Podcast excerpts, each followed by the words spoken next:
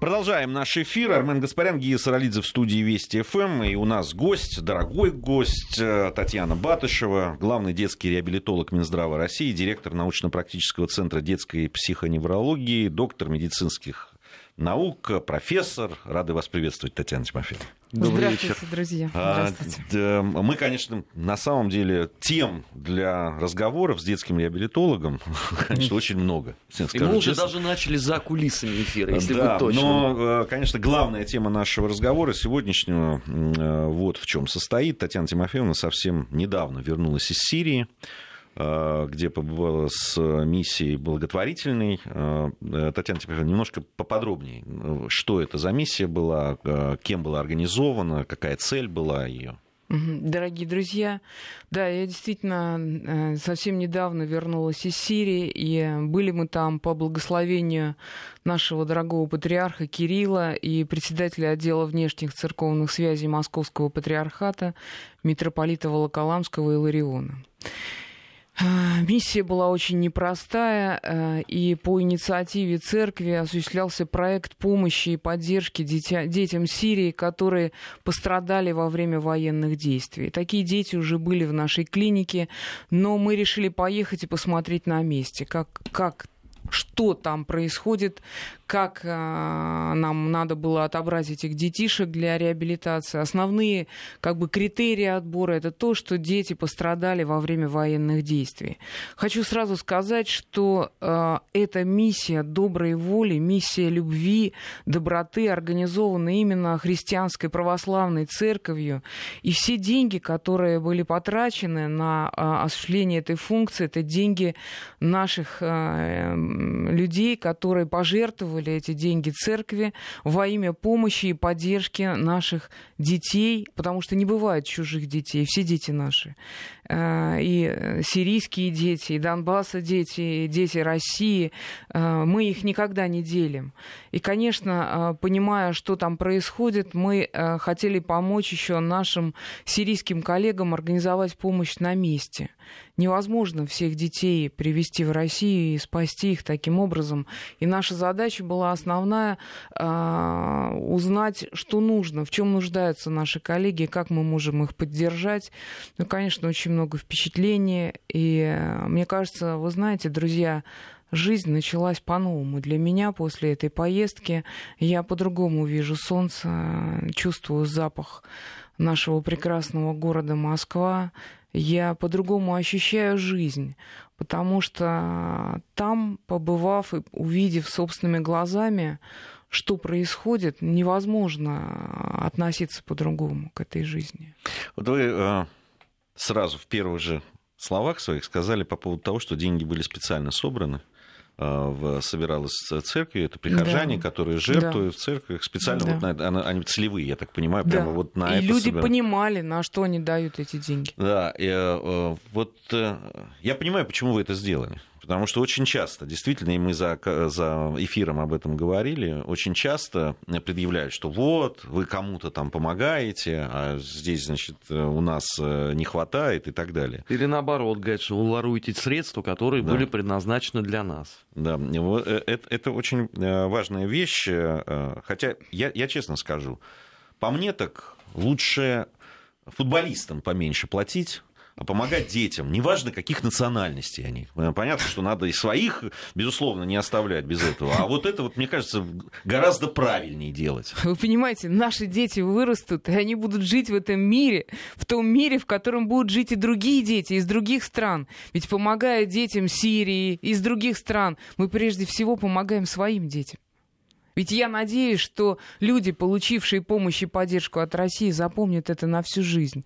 И там, кстати, были именно такие истории, когда ко мне подходили наши выпускники, врачи, инженеры, разные люди, которые на ломаном русском, вспоминая слова, говорили, как они любят Россию, как важно, что мы сегодня вместе с ними. Ведь, понимаете, любовь, она не проходящая. Это на всю жизнь. И сегодня мы сеем вот те семена, которые будут согревать и поддерживать наших детей, внуков, правнуков. Ну разве это не так? Конечно, я с вами абсолютно согласен. Да вообще это э, святое дело детям помогать. Я говорю, какая там разница? Я не говорю о том, что не надо своим детям помогать. Конечно, надо, наверное, со своего дома начинать, но нельзя оставлять э, людей, которые оказались в очень страшной ситуации. Вот как раз об этом, э, Татьяна Тимофеевна, вот что вы увидели там? Что вообще, что, что это? Вы знаете, э, первые дети, которые к нам приехали, это были дети, которые мирно сидели в школе, никого не трогали. Они учились. Мальчишка, который мечтал стать инженером, он очень хорошо учился и был лучшим учеником в классе. Прекрасная семья, мама, папа, мальчик маленький, совсем годовалый, и трехлетняя девочка. Они просто проходили мимо девочка, которая сидела в соседнем классе, и вдруг смертник врывается в их жизнь, взрывается школа. Мальчик, который стал слепым, потерял правую руку. Вот видите, даже сейчас не могу говорить спокойно об этом. Он взял в руки свои собственные глаза. Он остался без глаз. Он чудом остался в живых. Девчонка потеряла ногу. Она видела, как упал ее отец, и как из головы потекли мозги просто по асфальту. Маленький мальчик получил тяжелейшие травмы. Мама стала тяжелым инвалидом. Девчонка другая потеряла руку и ногу. За что? Они никого не трогали, они хотели жить, они играли, они любили. Но вот такая страшная история, которая с ними произошла. И, э, конечно, мы ждали этих детей. Я специально прочитала лекцию для своих врачей, какие есть психологические особенности у этих детишек. Ведь э, помимо физического дефекта огромный, тяжелый психологический стресс, который испытали эти дети. И очень важно было правильно к ним подойти. Вы знаете, когда они первые сутки к нам приехали, они буквально боялись всего. Даже громкое слово, сказанное где-то в коридоре, вызывало слезы. И э, хочу вам сказать, что только на третий день наша прекрасная девочка Линочка, она начала улыбаться. И тетя заплакала и сказала, вы знаете, мы очень давно не видели этой улыбки. А девчонка оказалась чудесным ребенком. В конце нашей реабилитации они э, с нашим Мухаммедом пели песни и танцевали сирийские танцы, несмотря на то, что у девочки нет ножки, но она это исполняла блестяще на том протезе, который поставили наши специалисты. И вы знаете, такое было ощущение, когда мы расставались, что это абсолютно счастливые дети, у которых ничего не было в этой жизни такого страшного. Они а, радовались, пели песни, танцевали, любили. И вот с этой любовью они уехали к себе домой. И была такая очень интересная история у нас. А, Мухаммед никак не может, ну, как бы смириться с тем, что он ослеп, с тем, что нет руки. И э, когда мы с ним разговаривали, он все время почему-то бил себя вот по этой руке, на которой нет кисти. И я говорю, брат мой дорогой, ты услышь меня, сынок. Но так бывает по-разному в жизни. Твоя рука будет, у тебя будет рука. И он мне тогда по секрету рассказал, что есть девочка, которая его очень ждет в Сирии. Они с ней познакомились в церкви. Она очень хорошая и она верит, что он будет видеть. К сожалению, а, так сложилась эта травма, что он никогда не будет видеть. Но он все равно верит в это до последнего, до последнего своего, наверное, часа будет верить в то, что это возможно. Но э, он четыре года был дома, не выходил, потому что ну, человек не видит, сложно, он не социализирован. И э, спасибо огромное очень многим людям здесь, в России, когда узнали, что у нас такие дети. Вы не представьте, у нас потрясающий народ. Приехали, привезли вещи, привезли, даже деньги привезли этим ребятам, чтобы они могли купить подарки домой. Ну и э, я попросила, чтобы приехал специальный преподаватель и научил э, мальчика нашего ходить со специальной белой тростью для слепых. И он очень сопротивлялся и говорил, я не слепой, я не буду учиться. И я думаю, ну как, как мне заставить его это сделать, чтобы он научился ходить, чтобы он понял, наконец, что он может быть свободным абсолютно, даже если он слепой. И мы с ним сидели, а, с ним беседовал психотерапевт, он никого не слушал. И я пришла и говорю, послушай, Мухаммед, брат, то, что ты остался жив, Тысячи погибло твоих ребят, друзей, которые сидели вот за соседней партой, а ты остался жив. Это как? Он на меня смотрит. Я говорю, скажи, что это великое чудо Господне. Мама его говорит, да, действительно так. Я говорю, послушай, тысячи детей нуждаются в этой помощи, и только ты приехал сюда. Разве это не чудо? Чудо Господне. Раз ты имеешь это чудо, ты должен отдать людям. Сколько детей в твоем дворе такие же слепые, как ты, которые пострадали в этой чудовищной трагедии? Он говорит, еще три мальчика такие же слепые, как я. Я говорю, ты понимаешь, твоя миссия заключается в том, чтобы, вернувшись из России, ты научил этих ребят ходить с этой палкой, чтобы вы могли быть абсолютно свободны, чтобы вы могли помочь другим, таким же, как вы. Понимаешь? Он тогда задумался и говорит, ну если это так, иду учиться. И мы э, подарили эту палку ему, и купили этим трем ребятам, и надеюсь, что он их научил.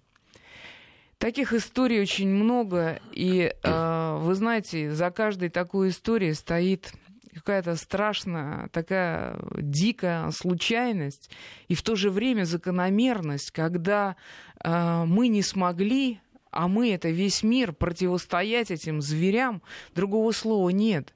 Потому что как можно а, вот понять, когда вот те дети, которые находились в оккупированной территории, это мне рассказывал батюшка, практически все были изнасилованы, и мальчики, и девочки. Вот как с этим жить? Особенно, когда эти люди все-таки проживают в восточной стране, где вот такие понятия о совести, о чести, о семье, они очень остро стоят. И девочка обязательно должна быть чистая, такая абсолютно благородная к тому самому первому дню, когда она будет выходить замуж. То есть тех, кого они не смогли убить физически, они пытались убить эмоционально, морально. Но а, вы знаете, пока я не увидела вот эти разрушенные дома, пока я не увидела территории, где даже нет ни мух, ни жуков, ни вообще ничего. Можете себе представить? Просто пустота и разруха это вакуум. И, наверное, вот после этого я стала лучше понимать тех людей, которые остались на родине и которые остались помогать всем и каждому. И у меня была на такое замечательное, была такая замечательная встреча. Я встретилась со своими коллегами а, в очень интересной клинике, университетская клиника Дамаска, детский центр, единственная в стране, и э, я рассказывала о реабилитации. Прихожу, там около ста врачей сидит. И вы знаете, у меня был замечательный переводчик, мой э, друг, тоже врач, сириец, который приехал со мной. И он говорит, вы знаете, у нас в Сирии врач это небожитель. Вот это вот такой человек, поэтому вы не переживайте во время лекции. Ну, кто-то может встать, там, выйти. Но это не потому, что они не хотят слушать, ну, просто они вот такие. Ну и началось мое знакомство с, с коллегами. Вот. И э, я спросила, а кто бы из вас хотел заниматься реабилитацией? Ну и там буквально одна-две руки, такие, в общем, скромные, глаза опустили. Вот. Я улыбнулась и говорю, после лекции я задам вам еще раз этот вопрос. Полтора часа. Абсолютно Тишина была идеальная. Ни один врач не то, что не встал. Он, по-моему, даже не поменял местоположение. Настолько им было интересно, важно то, что я рассказывала, потому что я рассказывала об особенностях таких детей. И хочу вам сказать, что практически у всех на глазах были слезы, потому что, видимо, каждый вспоминал своего ребенка, тех детей, которыми они оказывают, которым они оказывают помощь. И в конце мы показали видеосюжет о наших детях, которые были у нас на реабилитации. И в конце лекции я спросила, ты кто все-таки хочет заниматься реабилитацией? И был лес рук. Наверное, это самый большой подарок мне по жизни, который был, это самая благодарная аудитория в моей жизни. Э, спасибо им всем огромное, но лекцию свою начала с того, что сказала, что каждый из вас, друзья, сидящие в этом зале, просто герой. Ну вот сейчас, сегодня, в эту минуту у вас примерно то же самое происходит, потому что огромное количество сообщений на наш соцпортал ровно о том же самом. Что люди, затаив дыхание, слушают, и многие плачут. Сознавая вот ту оборотную сторону войны, которую обычно не показывают. Потому что ведь э, есть традиция у нас, да, вот это детское горе военное, оно зачастую старается не доноситься куда-то. Я, кстати, всегда не понимал, почему так. Потому что именно вот через это, наверное, человек способен быстрее понять, что несет война и что несет терроризм. Вы знаете, я считаю, что каждый, кто берет в руки оружие, должен смотреть в глаза такому ребенку. Может быть, он не будет стрелять. И вот наша девчонка, когда мы говорили, а какой бы тебе хотелось протез ноги? Она сказала, мне все равно, главное, чтобы пальчики были. Мы, конечно, ей сделали очень красивые пальчики, мы ей все сделали. Сделали ей обувь замечательную, в которой она танцевала. Но представляете, вот э, для меня это было так неожиданно, но обязательно пальчики. Казалось бы, да? Что там? Ну, другой бы сказал, там, чтобы удобно было, чтобы еще что-то. Дети. Понимаете? А ей вот нужно, чтобы пальчики были. Понимаете, поэтому, а, конечно, важно, что сегодня мы рядом с этими ребятами, рядом с нашими врачами, рядом со всеми людьми, кто испытывает сегодня такой ужас, ужас войны. Здесь, э, Татьяна Тимофеевна, на мой взгляд, очень еще одна важная вещь. А, и важная вещь, э, по которой наши врачи и наши специалисты ездят в Сирию и потом рассказывают о том, и то, что делают наши коллеги-журналисты, которые там работают и снимают. Это очень важно показать, а, собственно, против кого мы там воевали. Это вот, э, вот эти бармалеи, которые насиловали детей там, чуть ли не с грудного возраста и так далее. Просто это надо понимать, а, а с кем воевали. И это, это ведь надо еще подумать о том, а какова была бы судьба этих детей дальнейшая. Потому что, насколько я знаю, то, что ребята рассказывали, которые вот были на этих территориях, освобожденных от ИГИЛ, что э, практически все дети э, курят. Почти да. все, э, очень многие употребляют наркотики, принимают. да, и так далее. То есть это такой рассадник, э, такой зоопарк для террористов, понимаете? Да. Это же, это, надо понимать, против кого мы воевали. Когда задают вопрос, а что мы там делаем? А вот ровно делаем, чтобы этого больше не было. Да дело в том, что это может прийти и к нам. Это же надо понимать. Это надо понимать, это надо истреблять этих нелюдей. Вот я так эмоционально говорю, потому что вот мы вышли на улицу специально, мне было, понимаете, очень важно понять, это было, конечно, небезопасно, но мне было важно понять и почувствовать, как живет сегодня народ. И э, я тихонечко вышла вместе со своим доктором, и мы ходили, гуляли. И с одной стороны, вот, э, понимаете, жизнь кипит, э, открыт рынок, там, э, молодежь целуется, жизнь продолжается, это здорово. А с другой стороны, такой затаенный страх в глазах. Вот у каждого. Я говорю, а вот все девочки э, ходят закрытые в платках. И я говорю, а почему? Ведь много достаточно и христианских девушек есть без платков. И э, доктор мне сказал, говорит, вы знаете, э, просто эти нелюди шли по улице, подходили к женщинам и спрашивали, сколько раз ты молилась? И если она отвечала не так, ее расстреливали сразу э, просто вот на улицах. Поэтому, конечно, все боятся. Все боятся, потому что ты не знаешь, кто рядом с тобой стоит. То ли это террорист, то ли нормальный человек. И э, не случайно, конечно, очень много людей ходят в церковь и э, просят помощи и поддержки у Бога. И э, в антиохийской церкви очень много э, прихожан, и спасибо им огромное за это. И мы там были, встречались э, с митрополитом Луко, очень потрясающий абсолютно человек. Но вот мне рассказали такую историю. Э, значит, он вел службу в воскресный вечер, как, э, как э, воскресный день, как обычно, э, церковь была полна, и в это время заходит представитель американского посольства, и он останавливает службу и попросил его выйти из церкви. И, э, значит, этот человек вышел, и через две недели э, на этого потрясающего человека напала толпа молодчиков и забрасывала его тухлыми помидорами и э, яйцами. И он стоял, как стена, и улыбался. А эти люди из посольства наблюдали всю эту историю. И люди, проходящие, закрыли его своим живым телом и разогнали вот этих молодчиков. Понимаете, вот и, кстати говоря, его наградили даже за этот поступок, потому что ведь, понимаете, то, как ведут себя такие люди, на это смотрит молодежь.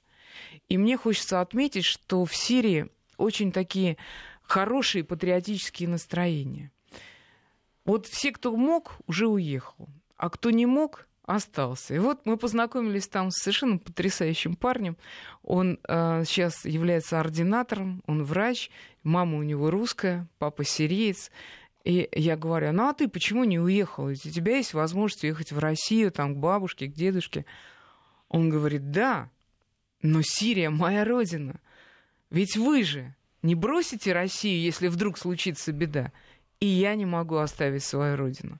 Вы знаете, у меня слезы на глазах. Хорошего парня воспитали. Хорошего. И самое главное, мне кажется, вот в российском народе именно такой патриотизм, о котором я сейчас говорю. Ведь мы тоже хорошие люди. Вспомним Отечественную войну. Да вообще, любое какое-то событие, которое объединяет весь народ. Мы лучшие на, в этой, на этой земле, и поэтому мы помогаем тем, кому плохо. Вот вы говорили о, о о врачах, о коллегах, которые в Сирии, несмотря на все то, что происходило в этой стране, остались. Хотя мы тоже вот за эфиром говорили, что по большому счету первые, кто может устроиться где-то, да, это врачи. Конечно, они везде востребованы конечно. и везде. А, те условия, в которых сейчас они работают, вот они каковы, врачи, сейчас в Сирии? Ну вот представьте себе, клиника детская, 1200 посещений в смену. В сутки. Что там смену? Работают они, не щадя живота своего. Вот такое слово у нас есть русское. И а, никто не считается, надо, остаются, не надо, уходят.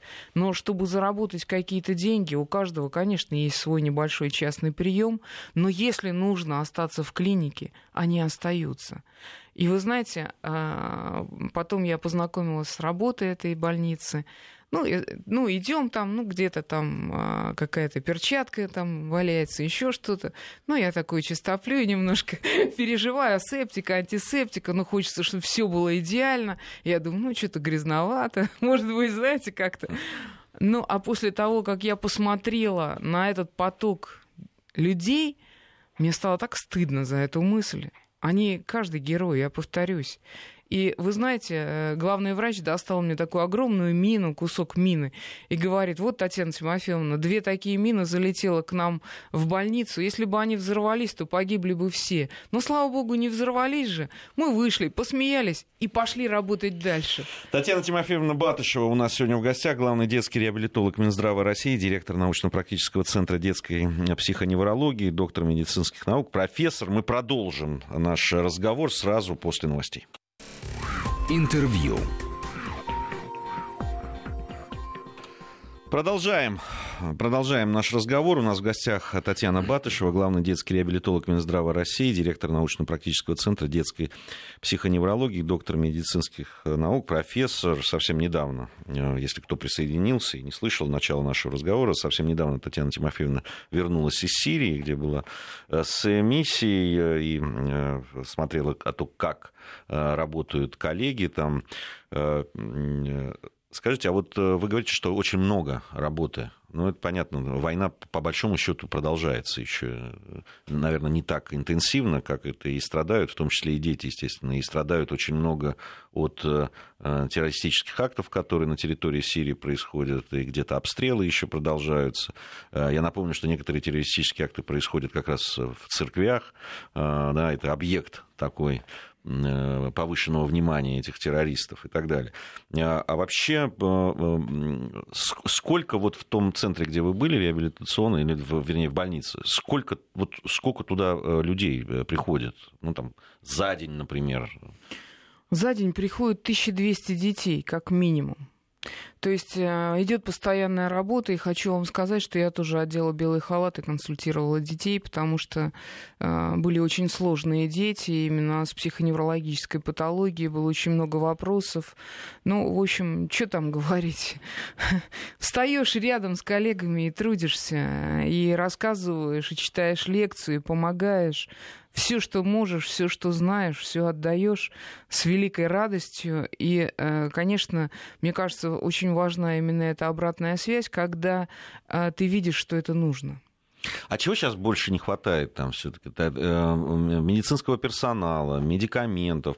Потом я так понимаю, что одно дело детей спасают, когда да, случаются какие-то э, вещи, там страшные травмы, ранения и так далее. Второй э, этап это как раз реабилитация, когда нужно их провести вот эту реабилитацию и, и, и научить их жить по-новому и вообще справляться с тем, что с ними произошло. Вот это самое главное, научиться жить по-новому. И реабилитации там вообще никакой нет. Э, к сожалению, она не выстроена вообще как система. И я, собственно, об этом разговаривала при встрече с министром здравоохранения. Они попросили именно этого, чтобы помочь им выстроить именно систему реабилитации.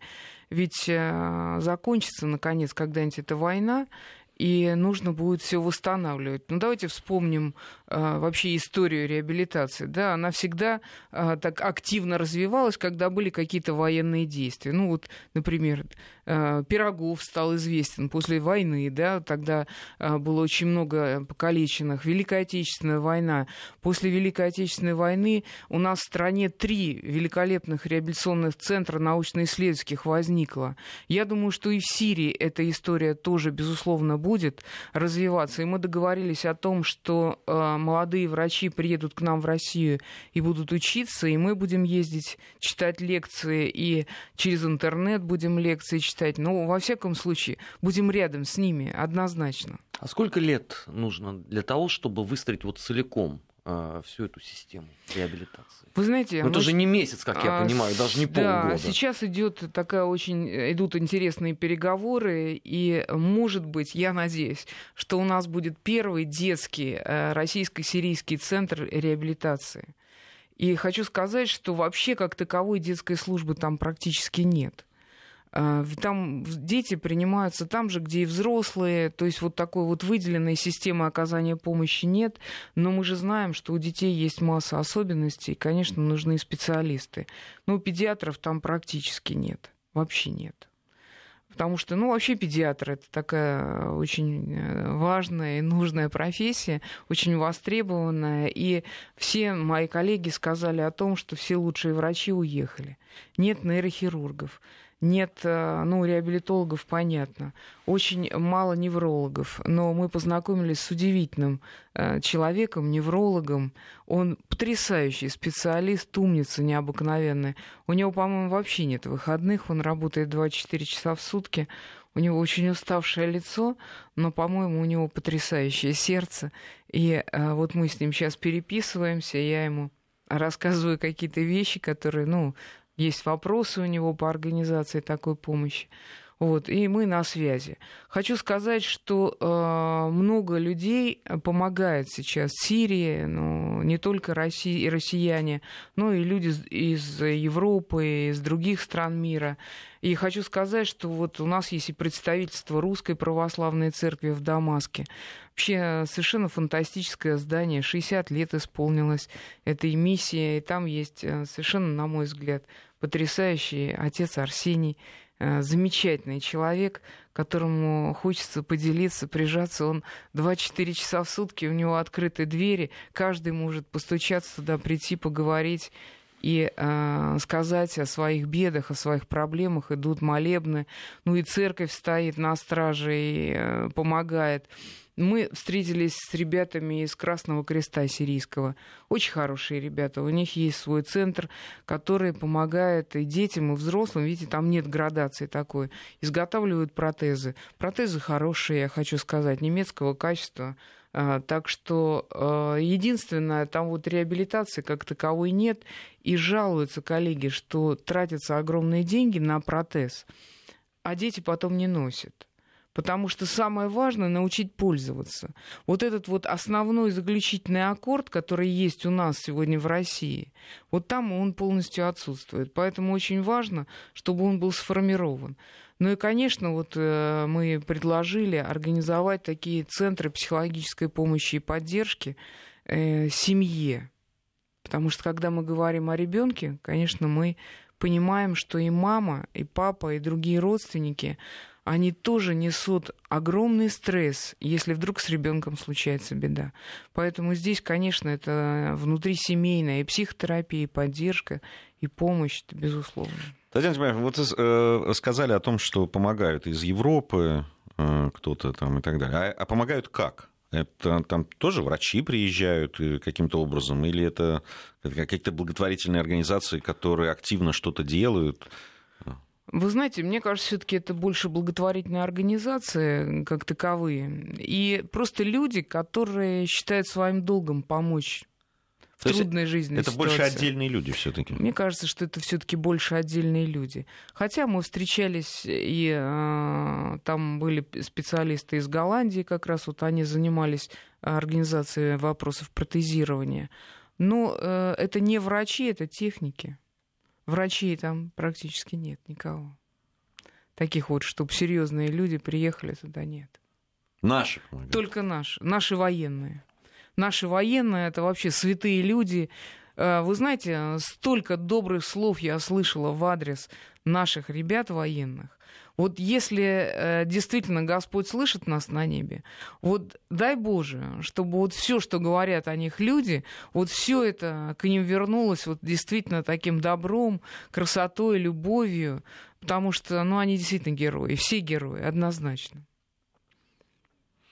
Вот хорошо бы было, чтобы это слышали э, те люди, которые про которые я говорил, которые задают вопросы, что мы там делаем, и, и, и, и кстати, про наших военных. Я боюсь, их и это не проймет.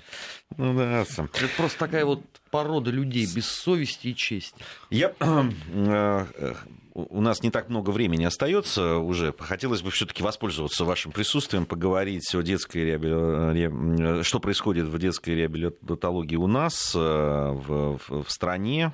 Я думаю, что это и нашим слушателям тоже интересно. Вот вы сказали о том, что в, у нас есть и центры современные и так далее. Насколько этого всего хватает? Насколько мы сейчас вот в этой э, области не отстаем ни от кого? Или наоборот, может быть, где-то даже впереди? Вот вообще в каком мы состоянии находимся? это очень ну, важная э, вещь. Как таковая э, область медицины, реабилитация, она достаточно молодая, особенно детская реабилитация. Но, тем не менее, сейчас она семимильными шагами развивается. Ну, я могу сказать о нашем центре, научно-практический центр детской психоневрологии. Хочу сказать огромное спасибо нашему мэру Сергею Семеновичу, который реально вкладывает в нас деньги, в наше развитие. Хочу сказать, вот совершенно э, недавно у нас был огромный международный конгресс. Приехали врачи из разных стран, профессора, мы им показывали наш центр, и они единодушно на камеру сказали, что такого центра в стране, в мире нет, как наш. Вот ведь нет пророков в своем отечестве. А во многих регионах страны сейчас открывается реабилитация вот детская потому что Москва это Москва, а все-таки да. регионы это регионы. Очень сильная с этой позиции Питер у нас, Казань всегда такие очень два сильных города, но э, и в Нижнем Новгороде. Вот сейчас мы боремся и с другими регионами, э, понимаете, чтобы все-таки нас услышали, потому что почему-то э, некоторые регионы считают, что детство, оно как-то в последнюю очередь должно быть, э, так сказать, развиваться. Но э, Владимир Владимирович Путин объявил десятилетие детства, и э, прописана совершенно четкая программа, за которой каждый регион будет отчитываться. Поэтому вот я, как главный специалист, езжу по городам и весим, э, докладываю регулярно в Минздрав, и хочу сказать, что даже по сравнению с прошлым годом у нас появились и главные специалисты по детской реабилитации, и коечный фонд стал появляться. И масса, масса всего прогрессивного. Но, конечно, не хватает. Конечно, нужно больше. Конечно, нужно еще. Потому что наши дети сегодня, к сожалению, не такие здоровые, как были, может быть, лет 50 назад.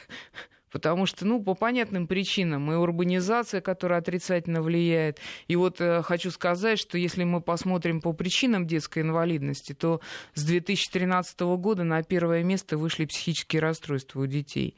И это не только такая тенденция в нашей стране, это всемирная тенденция. Понимаете, значит, наверное, человечество что-то делает не так. И, наверное, надо задуматься, остановиться. Потому что вот э, та волна негатива, которая накрывает наших детей, вне зависимости от места проживания, я хочу сказать, это просто всемирная какая-то тенденция. Это абсолютно неправильно, неверно. И надо щадить психику. Нам кажется, что они такие взрослые, все понимают.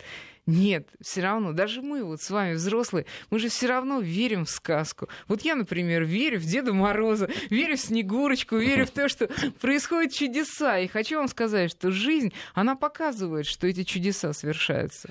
Э, Татьяна Тимофеевна, вот э, по поводу доступности все-таки, да, то, что у нас есть хорошие э, центры, это здорово, реабилитационные, то, что развивается, но все-таки вот э, э, понятно, что, ну, наверное, нашу огромную страну вот покрыть там ровным слоем вот таких высочайшего уровня реабилитационными центрами достаточно тяжело, тем более сделать да это... это и не нужно, да, на самом деле. Да, здесь Должна важно... быть система выстроена. Система именно, да, чтобы из любой там э, Точки, деревушки там, ребенок, если у него есть к этому показания, мог попадать. Вот сейчас это, это есть, эта система или нету? Это есть, но я еще раз повторю, что недостаточно для того, чтобы мы закрыли всю страну. Но мы двигаемся в этом направлении. И первое, самое важное, да, это кадры. Кадры решают все. Великая фраза. Поэтому я сейчас, как главный специалист, веду очень большую просветительскую работу, прежде всего, среди профессионального сообщества. И, конечно, я очень люблю и поддерживаю своих родителей. Ведь когда мы говорим о реабилитации, мы подразумеваем мультидисциплинарную бригаду. То есть много людей занимаются одним малышом. И, конечно, главную роль играют родители. Поэтому очень важно, первое, образовывать родителей по поводу ранней диагностики. То есть врач может что-то не увидеть, не заметить. А главный реабилитолог своему ребенку, конечно, родитель. И вот это вот направление отдель, развития отдельного блока надомной реабилитации, домашней, помимо всего прочего, она очень важна. Хочу сказать, что очень много молодых ученых сейчас, э, хороших молодых ребят пришло, и вместе мы сейчас разрабатываем очень интересные э, приборы, которые как раз будут помогать именно в этом, в этом самом важном, наверное, блоке, который есть в реабилитации. А сколько проходит времени от разработки вот условно новой системы, до ее внедрения в широком смысле? По-разному. Все зависит от того, как ты вот работаешь. Вот есть, например, молодые ребята из Томска, хорошие парни, мы с ними случайно познакомились на выставке. И вот они мне рассказали о своих проблемах, я их сейчас взяла просто под патронат, и мы с ними вместе столько всего хорошего задумали. Но они уже очень, я хочу сказать, что у нас очень много хороших, умных, молодых ребят, которым просто надо дать зеленый свет. И на самом деле это уже есть, уже делается. Ну, конечно, страна огромная, недостаточно, но уже есть тенденции позитивные. Мне, мне кажется, есть еще одно направление. Оно, наверное, очень тяжелое, но э, им надо обязательно заниматься. Э, Татьяна Тимофеевна, я имею в виду э, всякие псевдо да, целители и так далее, потому что реабилитация это вещь ведь очень Высоко научно, Высоко скажу на... так. Да. да. Как вообще медицина, как на мой взгляд. Медицина, да. Да. И, и, а, но с другой стороны, вот вера в чудо, в сказку и так далее, оно в нас действительно живет. Иногда оно пользу приносит, а иногда, э, честно говоря, просто мы, как сейчас говорят, ведемся на то, чтобы, э, да, там, ну, понятно, это святое желание помочь своему ребенку, и ты хватаешься за все. Вы знаете, есть э, четыре стадии стресса, говорят наши психологи. Первая стадия почему это случилось со мной, почему мой ребенок заболел. Вторая стадия стресса это неверие.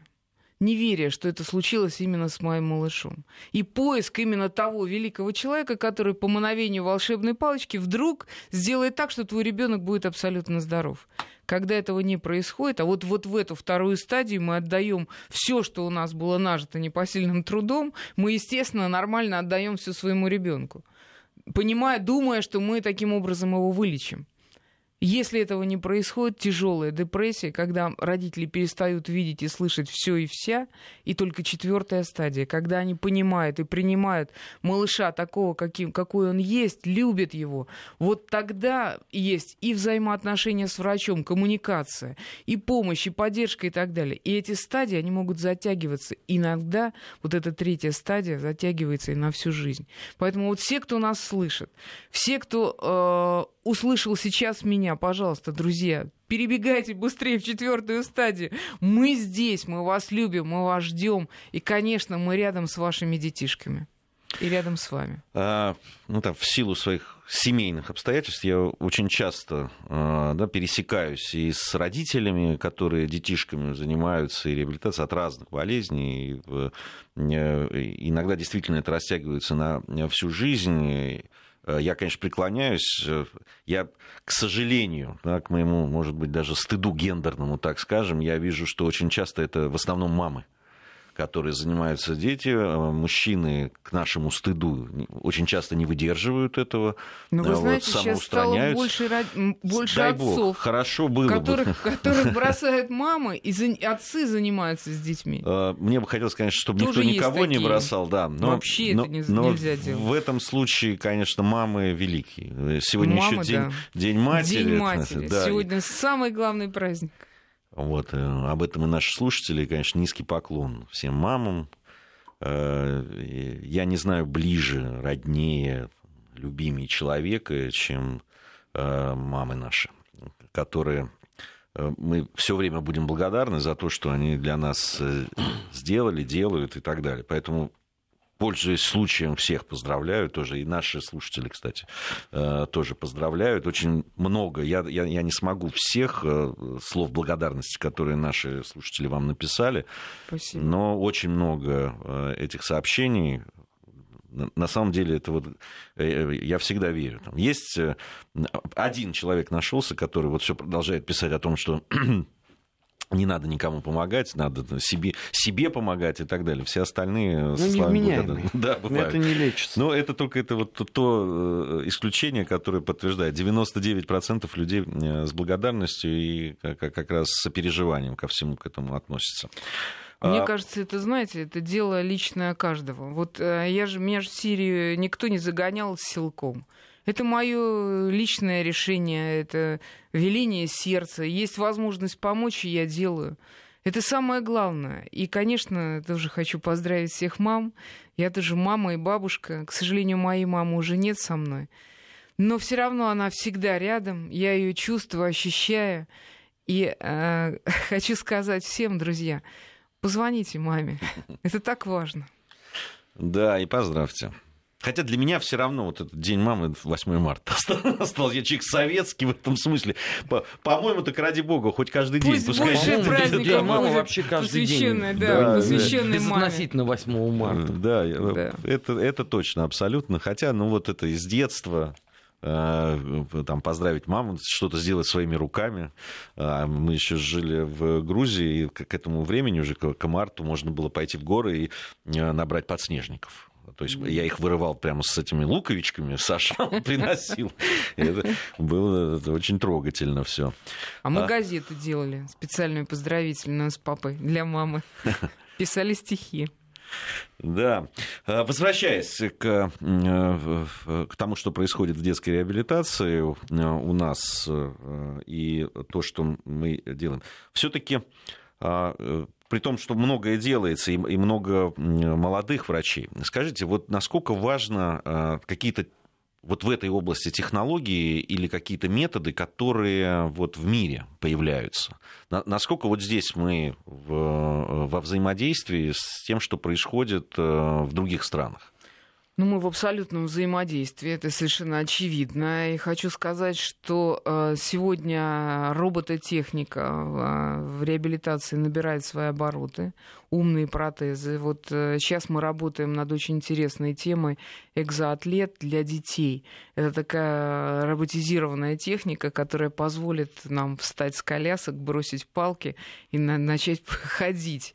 Э, и вот такой экзоскелет мы делаем сейчас совместно с нашими коллегами из Сколково. Выиграли даже президентский грант.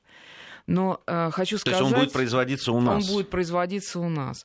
Очень интересные умные протезы для рук, умные протезы для ног. Э, очень интересные сейчас технологии развиваются для тех людей, которые не умеют говорить. А, когда мы силой мысли заставляем компьютер э, работать и пишем и высказываем свои желания. Это вообще, вы знаете, так интересная такая тема, великолепная абсолютно.